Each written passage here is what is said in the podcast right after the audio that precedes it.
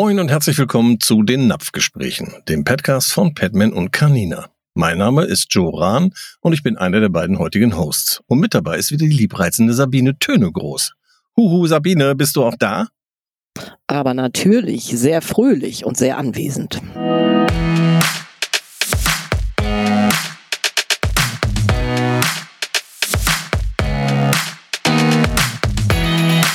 Napfgespräche, der Podcast.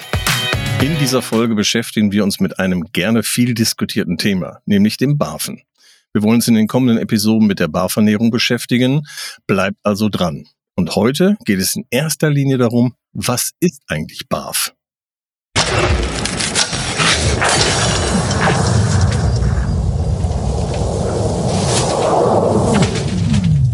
Sabine, du bist ja viel unterwegs, im Zoofachhandel nicht nur, du machst Webinare und äh, alles, was rund um das Thema Ernährung zu tun hat, Ernährungsberatung und dergleichen.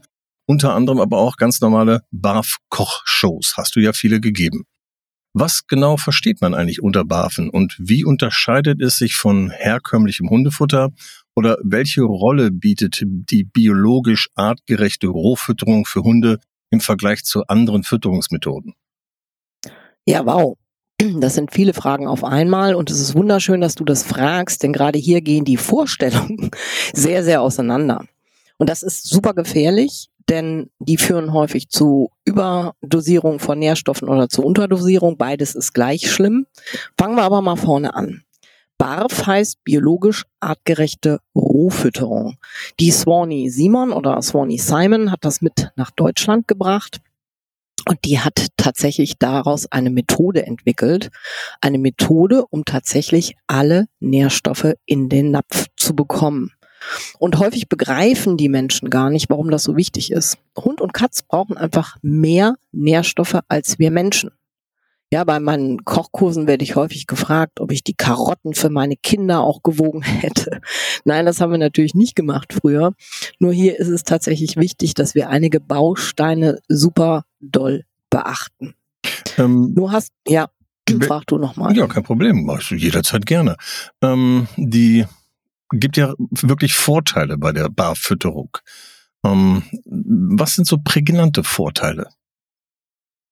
Ein ganz prägnanter Vorteil ist, dass ich die volle Kontrolle über meinen Napf habe. Also nicht über meinen, sondern über den meines Hundes. Über meinen habe ich die volle Kontrolle natürlich auch, das ist klar. Und wir essen auch nicht aus dem gleichen Napf.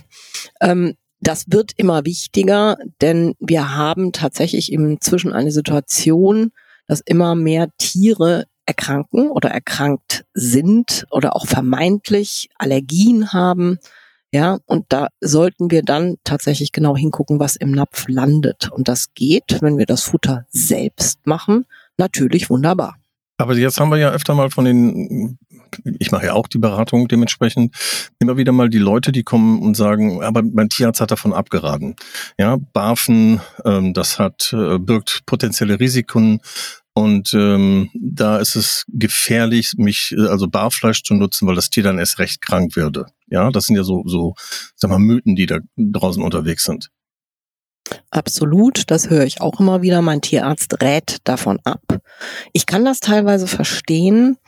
Ähm, wir haben 2014 tatsächlich angefangen, auch diese Kochkurse zu machen und haben da natürlich auch immer wieder Menschen bei gehabt, die gesagt haben, ich mache das schon ganz lange.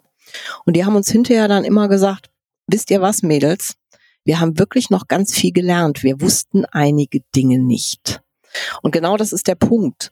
Ja, wir müssen schauen, dass die Nährstoffe komplett ins Tier kommen, denn wenn das gerade auch bei Junghunden nicht passiert, dann kann das natürlich gravierende Folgen haben. Ne? Folgen, das weißt du besser. Welche Folgen kann es haben, Joe? Oh, das kann sehr viele Folgen haben. Das kann ganz einfach, wenn ich eine Unterversorgung habe, kann es dafür, nehmen wir mal Phosphor und Calcium, dann kann es passieren, dass ich äh, eine Knochendeformation habe. Ähm, oder ähm, wenn eine Unterversorgung an Vitaminen stattfindet, ja, dann funktioniert der Darm nicht richtig und ähm, das hat Auswirkungen sogar bis hin aufs Verhalten. Also die sind äh, schon äh, nicht ohne diese Herausforderungen, die da auch an die Ernährung gestellt werden. Ähm, jetzt wird ja immer wieder gesagt bei den Leuten, ähm, Nährstoffe sind wichtig, ja. Und äh, woher wissen eigentlich die Leute, welche Nährstoffe denn tatsächlich in dem Futter sein müssen? Ähm, hast du da äh, die auch mal gefragt, deine Leute, mit denen du zu tun hast, die in der Beratung sind? Weil die sagen immer, ja, es muss nährstoffdeckend sein, ne? Und äh, viele Futtersorten haben ja nicht den Nährstoff, den ein Tier braucht. Woher wissen die das eigentlich? Hast du auch mal gefragt? Ja, na klar, in erster Linie sagen die dann immer von uns. Eine ziemlich einfache Antwort. Das äh, geben ja. die doch immer bekannt.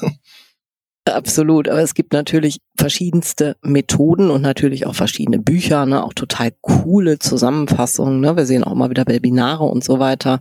Nur wie gesagt, es gibt unterschiedlichste Methoden. Die eine haben wir ja gerade schon erwähnt, nämlich die von der Swanee Simon. Hm. Und dann gibt's noch Natural Dog Food von der Susanne Reinhardt. Eine uralt Methode ist von dem Mogusen Eliasen, All You Can Eat. Da dürfen die Tiere über mehrere Tage so viel fressen, wie sie wollen. Und dann fasten sie wieder. Natürlich sind das ausgesuchte Lebensmittel. Ne? Das kann man leider heute so gut wie nicht mehr machen, weil die meisten Hunde übersäuern, wenn sie eine Zeit lang nichts fressen. Eigentlich liegt es ja an der Natur des Hundes, mal eine Zeit lang nichts zu fressen. Dann haben wir tatsächlich noch das Prey Model. Das ist von der Linda Zurich. Da fressen die Tiere ganze Beute. Ähm, da gibt's dann auch Seiten zu, ne? Da sieht man dann immer so Rehköpfe mit einem schwarz, mit einer schwarzen Augenbinde. Ähm, ich frage mich auch immer, wo die Leute das herkriegen. Ne? Letztlich ist es klasse, denn die Hunde und natürlich auch die Katzen. Für die Katzen ist das natürlich auch ein super Modell. Die machen das ja auch häufig, indem sie dann halt Singvögel sehr zum Ärger des Nachbarn oder halt Mäuse fangen. Ich frage mich halt immer, wo die die Tiere herhaben. Ja, das ist nicht ganz und, ohne die Frage, ne? Weil du musst ja auch mal gucken, ein, ja. ein Schlachttier oder sagen wir ein Tier, ähm, gehen wir mal vom Schlachttier aus, das wird ja eigentlich tierärztlich voruntersucht. Das heißt, es äh, unterliegt einer Kontrolle, einer Lebensmittelkontrolle. Habe ich jetzt aber ein ganz normales Tier, was irgendwo draußen verstorben ist, weiß ich natürlich nicht, ob es gesund ist. Also das spielt schon eine Rolle. Absolut. Aber, absolut. aber ich denke auch mal eigentlich nur in, in spielt eine Rolle mit unseren Haustieren. Denn ähm, bist du, ist ein Tier draußen, lebt draußen, hat es eine ganz andere, ja, wie soll ich sagen, Zusammensetzung des Immunsystems. Es ist wesentlich resistenter gegen Erkrankungen, weil es sich ganz anders ernährt. Das ist genauso mit dem, ja, der freilaufende Hund oder halt, halt auch der Wolf. Habe ich jetzt aber Tiere, die in so einem wohlbehüteten Haus aufwachsen, äh, wo man wirklich peinlich genau darauf achtet, dass die Hygiene in Ordnung ist und so weiter und so fort, ähm, die vertragen dann manchmal natürlich auch irgendwelche toten Tiere nicht, die sie draußen auf dem Feld finden. Das haben wir ja auch immer wieder mal. Ne? Ein, ein Hund kommt wieder, hat was weiß ich, eine Ratte gefunden oder ähm, irgendwie ein, ein Kaninchen geschlagen und äh, frisst genau. das dann auf. Ne? Du kriegst es ja nicht von ihm weg, der macht das ja dann einmal nee. komplett putzmunter weg. Aber du siehst es dann hinter natürlich an dem, was als letztes hinten rauskommt. Absolut. Bei dem einen geht gut, bei dem anderen voll in die Hose. Quasi. Quasi. das ist so. Ins Feld. Ja, und dann mit einem Blick, wenn die sowas gefangen haben im Wald oder nicht gefangen, sondern gefunden haben im Wald mit einem Blick, der besagt, Frauchen, das ist noch nicht so lange tot. Das geht. nee, das geht nicht mehr. Das ist gleich, das geht gleich in meinem Bauch. ja, genau. Ja, und das ist dann halt so, dass die tatsächlich davon erkranken, ne? weil sie die Bakterien werden mit den Bakterien gar nicht mehr fertig. Na, da haben es die Katzen wirklich ein bisschen einfacher, zumindest die, die raus können und raus dürfen. Ne? Viele bringen dann die Mäuse und Ratten nur noch an. Ähm, aber ich kenne auch ganz viele, die, die tatsächlich dann bis aufs Schwänzchen und ein paar Innereien, also ein paar Organe, ähm, komplett fressen. Das ist schon top. Ne? Und was wir auch noch haben, sowohl in der Hunde- als auch in der Katzenernährung, ist das sogenannte Teilbarf. Das ist im Übrigen eine Methode, die die Menschen selbst erfunden haben. Sie nennen es so. Sie meinen dann, dass sie morgens oder abends je nachdem wie die Zeit auch bei ihnen reicht, ein konventionelles fertiges Futter füttern und dann eine Mahlzeit einfach mit Barf ersetzen. Wir haben aber die Erfahrung gemacht, dass das sehr häufig eben auch zu einer Unter- oder Überdosierung führt, weil die Leute es tatsächlich berechnen müssten. Genau, da sind wir wieder mit dem Berechnen. Ähm, es fehlen oftmals die Grundlagen ganz einfach dazu. Ähm, wie wird was berechnet? Und ähm, gerade auch sind wir wieder bei den Nährstoffen, den Bedarf deckend. Da muss man ja schon wirklich wissen, welchen Bedarf muss ich denn abdecken bei einem Hund? Und da gibt's ja dann nochmal wieder Unterschiede. Ja, ist es ein Welpe, ist es ein Junghund, ist es ein Hund, der im Sportbereich, im Diensthundebereich unterwegs ist? Ähm, haben wir eine Dienstkatze ne? als Freigänger, ähm, die ihre Revier bewacht. Ähm, die haben ja ganz andere, sag mal, Grundvoraussetzungen, was die Ernährung angeht, ähm, über Fette, über Mineralstoffe, über Spuren, Spurenelemente etc., weil sie ähm, einen anderen Stoffwechsel haben. Ja, oder ich habe ein krankes Tier. Ja, da muss ich ja wirklich auch berechnen können.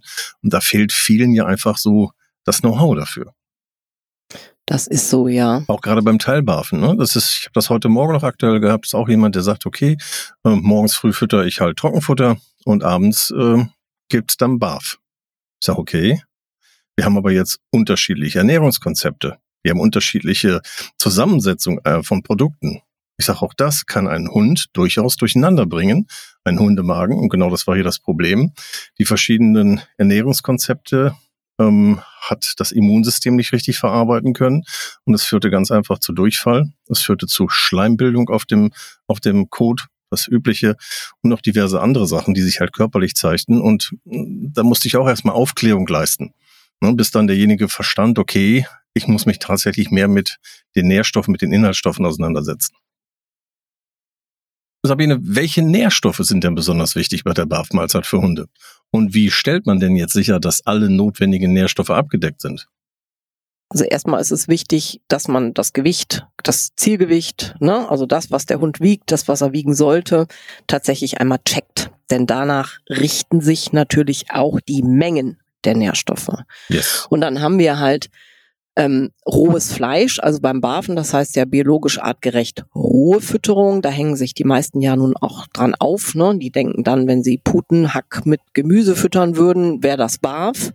Ja, also in erster Linie sind das dann, wenn wir über Barf sprechen, natürlich rohe Bestandteile, also Rohkost. Und hier sprechen wir in erster Linie mal über tierisches, also über Fleisch oder Fisch und Böhngemüse oder mhm. zum Beispiel auch andere, also manche arbeiten auch mehr mit stärkehaltigen Kohlenhydraten. Ne? Das kommt natürlich immer auf das individuelle ähm, Tiermikrobiom an, wie es das verträgt oder wie die Besitzer das gerne möchten.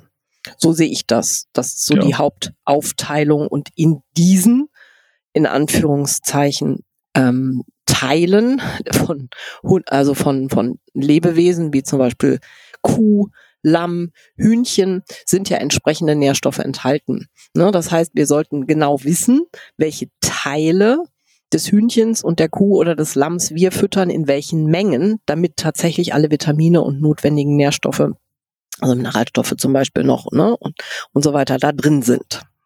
Genau. Ähm, und es kommt natürlich auch darauf an, habe ich ein krankes Tier? Ja, da sind ja teilweise die Nährstoffzusammensetzungen nochmal etwas anders, die benötigt werden. Und ähm, meistens ist es ja so, dass wir kranke Tiere auch eine Beratung haben. Und äh, da muss dann dementsprechend nochmal untersucht werden. Ne? Erstmal, was weiß ich, Blutuntersuchung, Vitamine abchecken, äh, ein Code-Screening machen, gucken, was kommt dann hinten tatsächlich raus, wie funktioniert die Bauchspeicheldrüse. Ähm, nicht, dass wir zu viel Nährstoffe reinbringen, weil auch das wiederum kann die Niere belasten oder die Leber. Absolut. Ja, das ist im Übrigen einer der häufigst gemachten Fehler, ne? dass immer nur mageres Hühnchen gefüttert wird. Oh, ich muss ganz vorsichtig anfangen. Und einfach vergessen wird, dass tierische Fette für Energie stehen bei unseren Tieren. Ja, dass wir also gut durchwachsenes Fleisch und gerne auch mal einen fetten Hering. Ich wohne in Hamburg, ich liebe fette Heringe für meine Hunde, die auch übrigens. Aber ohne Zwiebeln. ja, genau. Und auch nicht geräuchert.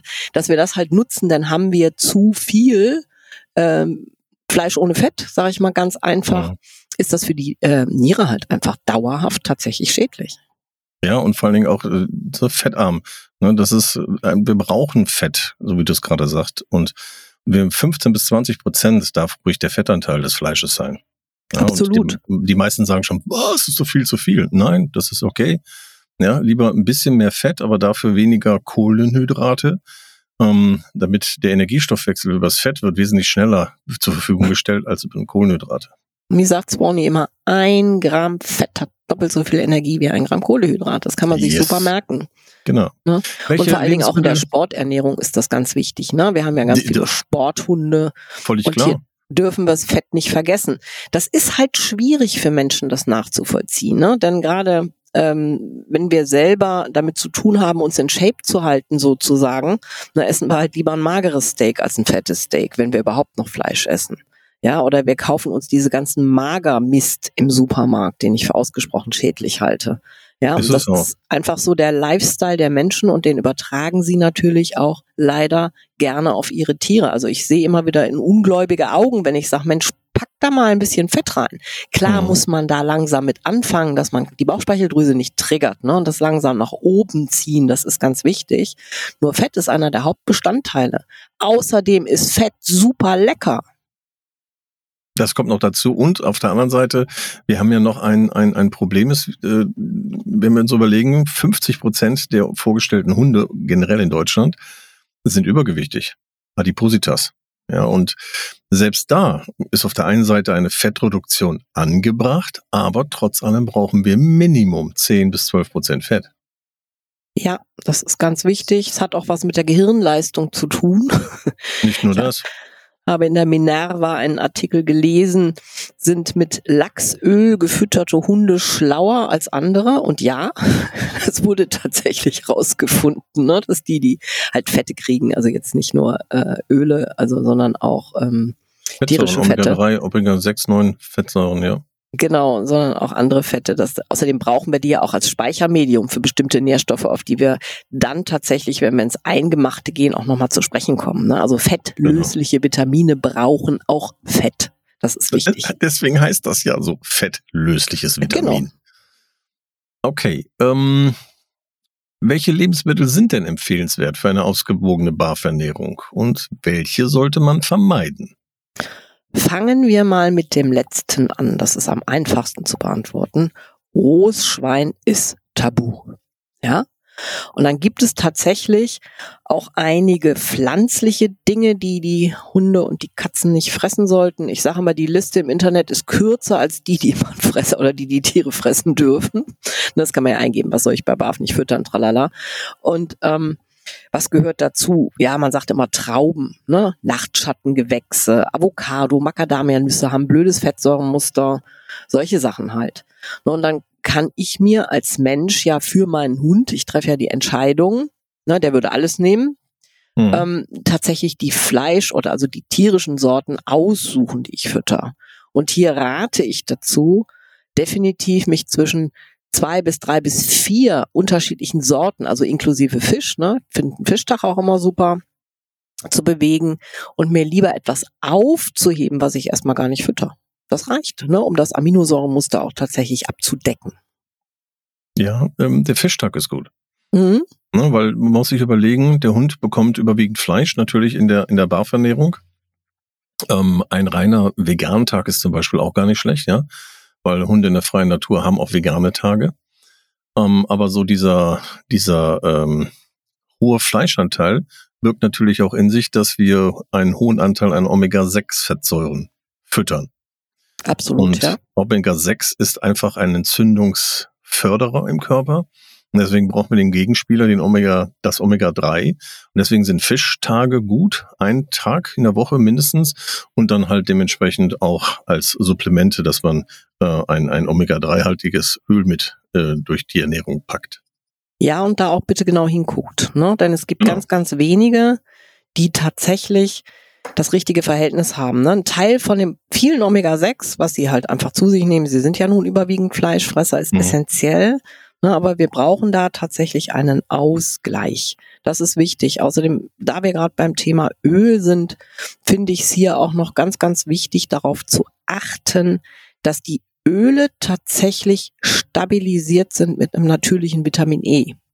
Ne? Mhm. Denn sonst haben wir die sogenannte Lipidperoxidation im Hund oder in der Katze. Und das wollen wir nicht. Das ist ganz, ganz wichtig, darauf zu gucken.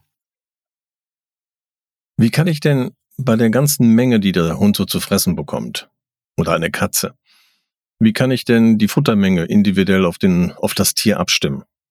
Um auch da eine, eine wirklich gesunde, gute Gewichtskontrolle zu gewährleisten.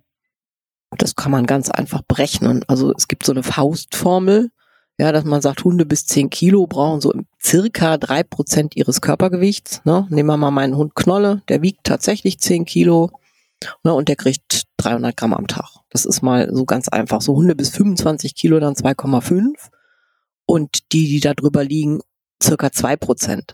Es kommt natürlich immer darauf an, ich sage ja, jeder, jedes Tier ist anders, jede Familie, jedes Team ist anders, wenn die mehr machen, Ne, da gibt es dann sogenannte Multiplikatoren, dass man das hochrechnen kann. Oder auch, wenn zum Beispiel Tiere kastriert sind und der Stoffwechsel arbeitet einfach nicht mehr so schnell, das ein bisschen zu minimieren. Ne, das ist so die einfachste Art und Weise.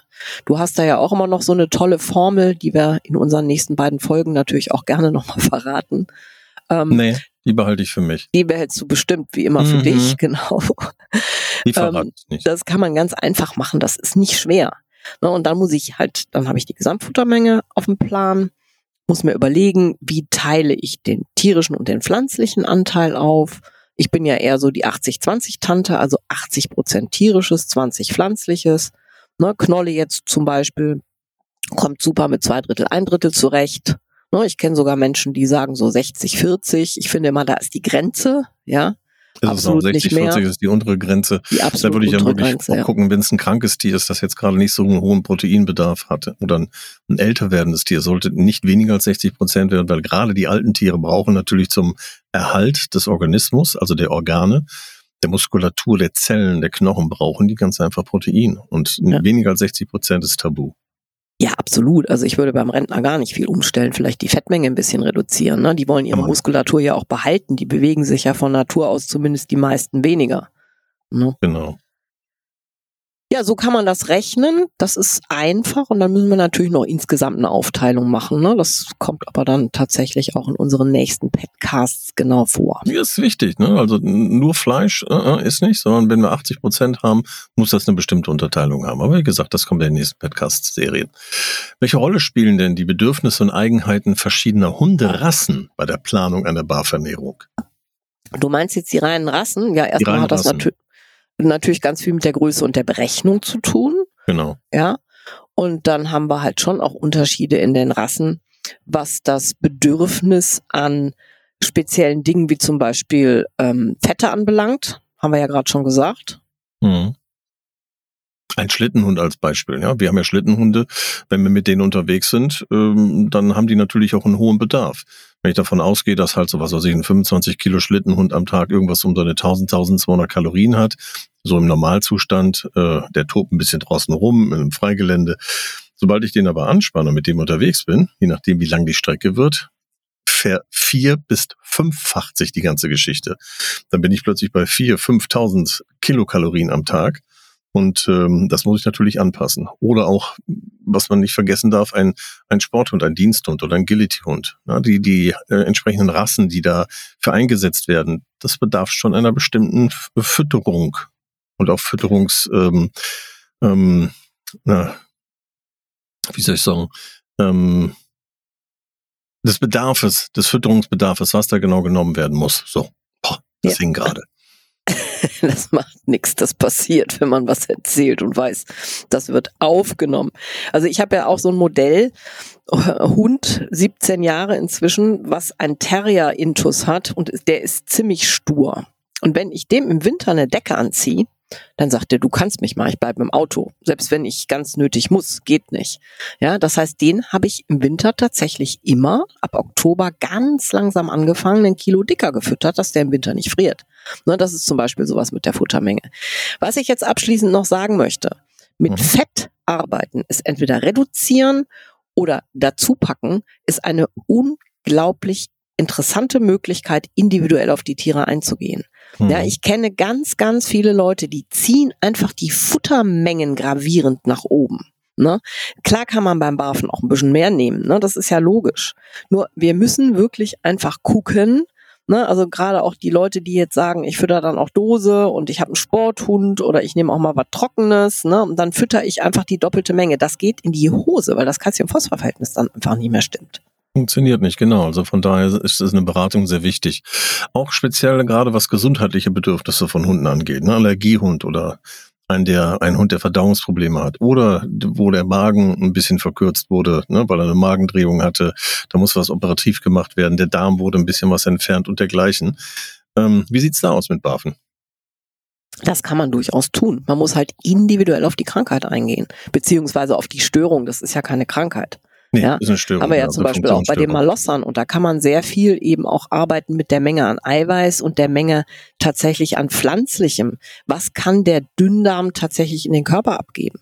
Ja, habe ich zu viel Eiweiße, kommt es zu Furzerei, ja, weil die Keime im Dickdarm dann einfach Party feiern.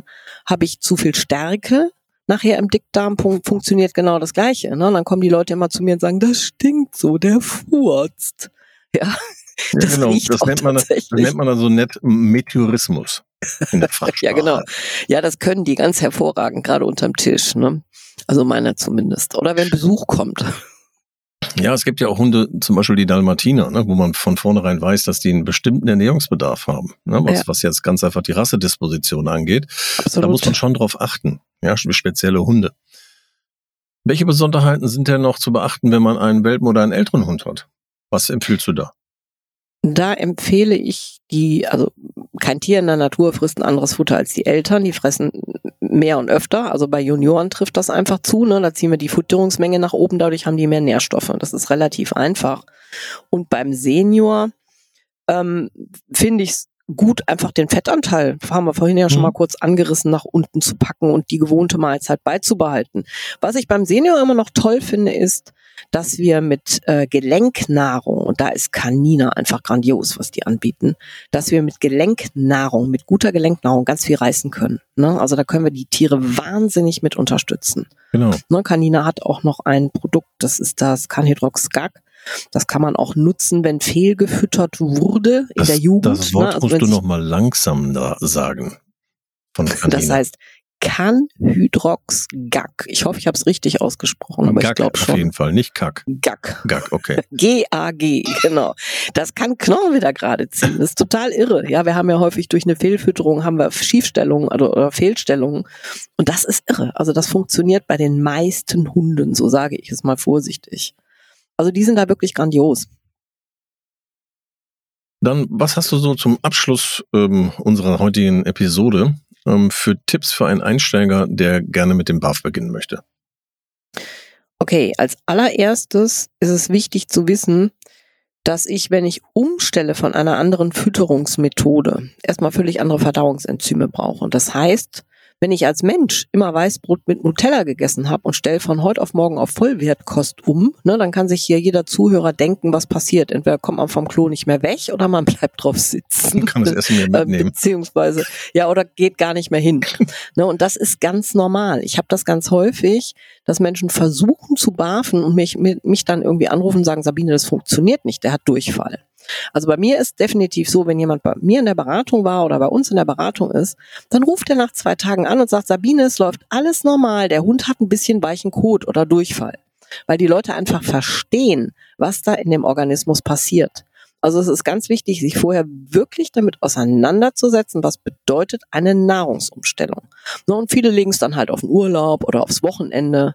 Ne, und viele kennen ihre Hunde auch. Es gibt auch Hunde, die reagieren gar nicht. Da passiert das einfach. Das war der erste Tipp, den ich wichtig finde. Der zweite ist, dass man dieses Rechnen vielleicht am Anfang gar nicht machen müsste, ja, oder muss. Ne, ich kann das auch ganz gelassen angehen, zumindest den Part dieser Umstellung, indem ich das Barf in One von Petman nutze. Das gibt's in 13 verschiedenen Sorten. Ne, und da ist alles drin. Das ist fix und fertig. Ich nehme einfach kleine Taler aus einer Tüte, die wiegen 25 Gramm. Das heißt, ich brauche noch nicht mal eine Waage. Ich kann im Kopf rechnen, ne, wenn ich die Gesamtfuttermenge kenne. Und das ist ja einfach, die zu errechnen. Und dann kann ich anfangen und den Hund langsam umstellen. Und das erleichtert für viele den Einstieg. Genau, wer die, die Mengenberechnung nicht 100% weiß, kann auch auf den BARF-Kalkulator von Batman gehen. Ja, den findet man unter barf-calculator mit c geschrieben.de. Da kann man dann die Mengen ganz genau äh, auch berechnen. Gut. Und es gibt noch zusätzlich die Beutestücke. Ja, die Beutestücke sind auch Muskelfleisch mit Gemüse. Da kann man dann dementsprechend noch ähm, entsprechende Mineralstoff mit dazu tun und das Ganze auch noch pimpen, wie man selber möchte. Das ist noch eine zusätzliche Möglichkeit. Und von Canina gibt's noch was ganz Tolles. Wie heißt ja, das noch? Du weißt das. Es gibt ein Supplement. Das heißt, es gibt verschiedene Supplemente, ganz viele ja von denen, und das nennt sich Barfas Best. Und das gibt es speziell abgestimmt auf Junioren, ne, auf adulte Hunde und für den Senior. Ne? Das ist eine coole Geschichte. Und dann kann man da noch ein bisschen Dorschleber dran zu packen und dann hat man tatsächlich, Mann ist dann der Besitzer. Gibt auch Frau. Und das Tier Genau, die haben dann alle Nährstoffe, die sie brauchen und das steht genau auf der äh, Büchse auch drauf. Ne? Ich sage das hier mal so salopp. Das ist in Hamburg immer eine Büchse. Genau. Oder Junghunde und auch Leistungshunde, ne? Ist alles mit dabei. Absolut. So, das sind auf jeden Fall so unsere Tipps für Einsteiger. Wenn ihr euch nicht hundertprozentig sicher seid, was ihr da machen sollt, dann verwendet lieber die Produkte in dem Moment von Petman ähm, und auch die Zusätze von Canina. Damit seid ihr absolut auf der richtigen Seite.